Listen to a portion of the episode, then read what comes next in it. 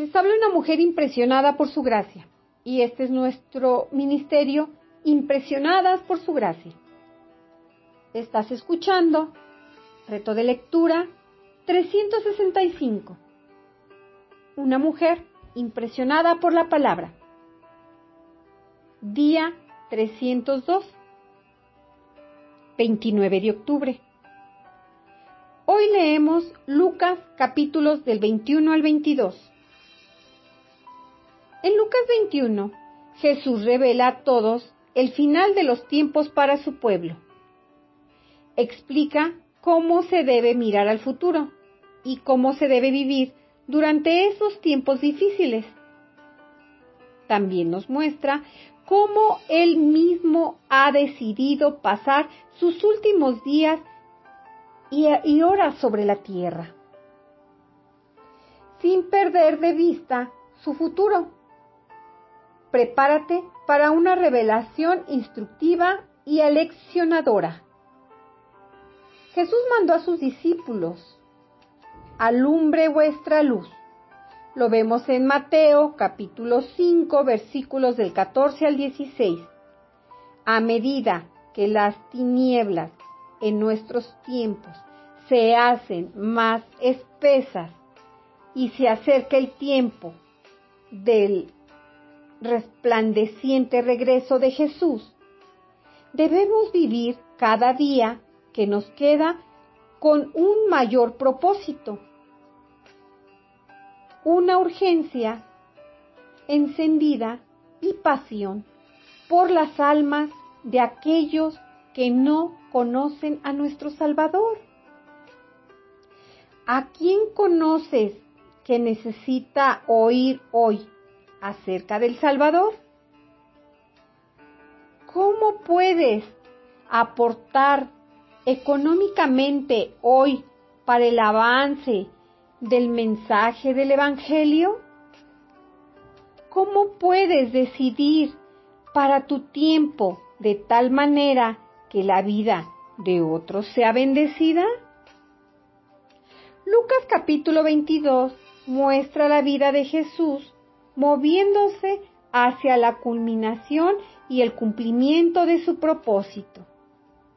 En este capítulo vemos que Jesús planea y prepara cuidadosamente sus últimas horas con sus amados. Luego le vemos en un prolongado tiempo de oración con su Padre Celestial, preparándose para el final de su tiempo en la tierra. Y para terminar, Jesús no solo fue arrestado por sus enemigos, sino traicionado por sus amigos.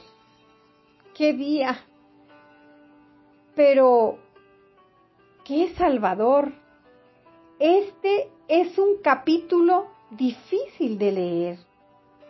Duele ver a un Salvador que sufre en alma y en cuerpo. Aún así, como con cada acción y cada palabra hasta ahora. Él nos muestra un claro ejemplo de lo que es la obediencia fiel y el amor sincero hacia el Padre y de cómo se demuestran. Gracias a Él aprendemos cómo hacer la voluntad de Dios. Somos testigos en Él del poder, del propósito a la hora de enfrentar tiempos difíciles y experimentar sufrimiento.